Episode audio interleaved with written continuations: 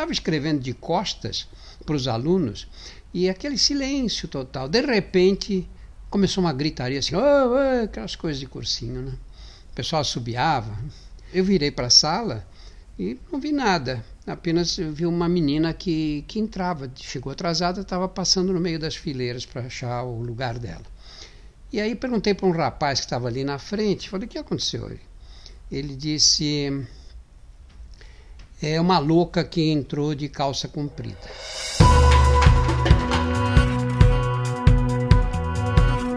Olá, eu sou Drauzio Varela e aqui você vai ouvir outras histórias.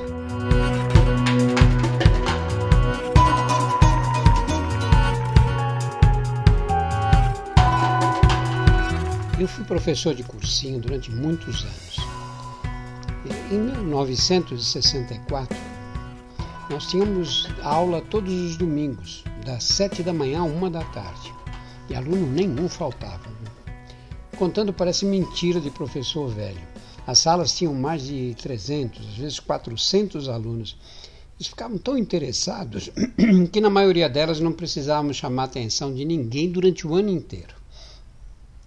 Eu, nesse dia, nesse domingo de manhã, passei um problema de química e me virei para o quadro negro para já ir armando a solução enquanto a classe é, procurava resolver o problema. Um silêncio total, domingo, sete horas da manhã, ninguém tinha ânimo para nada.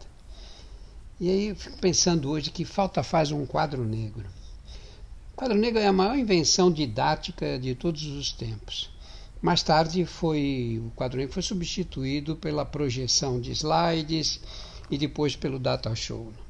É, não é igual, realmente não é igual, porque você iguala todos os professores com esses métodos é, com esses métodos eletrônicos. Né? No quadro negro, o giz vai desenhando a imagem criada em tempo real, ao mesmo tempo que acompanha o raciocínio do professor. E o professor é o centro da atração. Ele fica ali, ele, ele é uma pessoa mais importante para a transmissão do conhecimento os recursos audiovisuais projetam a informação de um jeito que é impessoal, né? muitas vezes antes das palavras do expositor. A tela fica iluminada e ele fica no escuro. O audiovisual, que é um método importante, que deve ser usado para exibir imagens, etc., rouba, mas ele rouba a cena do protagonista. Enquanto o quadro negro é o palco em que os pensamentos daquele que ensina ganham vida. Não é? O bom professor é um ator emocionado com o texto que ele está transmitindo. Ele procura convencer os alunos de forma obstinada, de frente para eles, se possível em pé, com voz firme, olhar determinado, fixos nos olhos dos alunos, como tentando descobrir o que eles eh, estão pensando naquela hora. É possível se criar uma magia como essa com um professor falando no escuro, é, de, assim no papel de coadjuvante de uma tela de plástico na qual a ação se desenrola? Mas tudo bem, vamos voltar àquela sala do cursinho às sete da manhã de um domingo de 1964. Eu estava escrevendo de costas para os alunos e aquele silêncio total. De repente, começou uma gritaria assim, oh, oh, aquelas coisas de cursinho, né? O pessoal subiava. Eu virei para a sala e não vi nada. Apenas vi uma menina que, que entrava, chegou atrasada, estava passando no meio das fileiras para achar o lugar dela. E aí perguntei para um rapaz que estava ali na frente, falei, o que aconteceu? Ele disse, é uma louca que entrou de calça comprida. Quer dizer, em 1964, na maior cidade brasileira. Quando o mundo ensaiava os primeiros passos da revolução sexual, que se seguiu à descoberta da pílula, uma menina ia ao cursinho de calça comprida num domingo de manhã era motivo de escândalo. No mesmo ano, a caminho da faculdade, num ônibus ali passando pela Avenida Paulista em frente ao Trianon, eu vi uma, uma mulher com um jeito de estrangeira é, empurrando um carrinho de bebê e com um cigarro no canto da boca. Muitas mulheres já fumavam naquela época, mas aquela foi a primeira que eu vi fumando na rua. As mulheres só fumavam em casa, escondidas. Fumar era coisa de homem. Eu estou lembrando desses casos a respeito de uma aula que eu dei num Dia Internacional da Mulher para uma plateia de 450 mulheres, uns dois ou três anos atrás, a pedido de uma associação de funcionárias públicas. O tema era saúde da mulher. E, e aí eu comecei a falar dos problemas da saúde da mulher, né? especialmente das mulheres de meia idade, a menopausa, hipertensão, diabetes, obesidade e os problemas que normalmente afetam essa população. Né?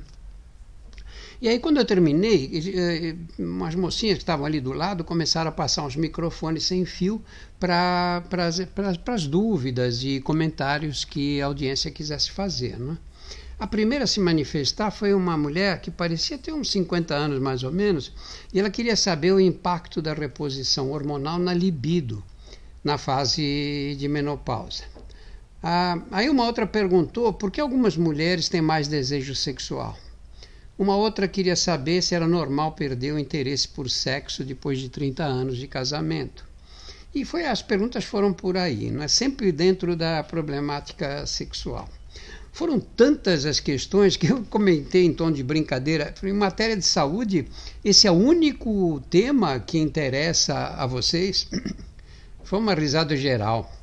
É, interrompida pela, por uma senhora de cabelos brancos, que mais tarde revelou que tinha 83 anos, aparentemente assim, firmona, bem disposta, né? que perguntou até que idade a medicina aconselhava as mulheres a manter atividade sexual. Eu respondi que algumas doenças são capazes de interferir na libido, dificultar ou mesmo impedir o ato sexual, mas que, descontada essas situações patológicas, não havia nenhum limite imposto à duração da vida sexual. Do ponto de vista médico, eu disse: ah, as mulheres podem manter relações enquanto estiverem vivas, foi a maior salva de palmas que eu recebi na vida.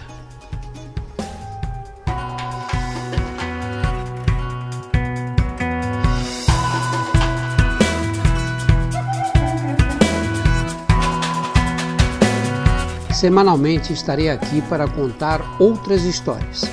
A trilha sonora foi feita pela Insonores e a produção é da UZMK Conteúdo.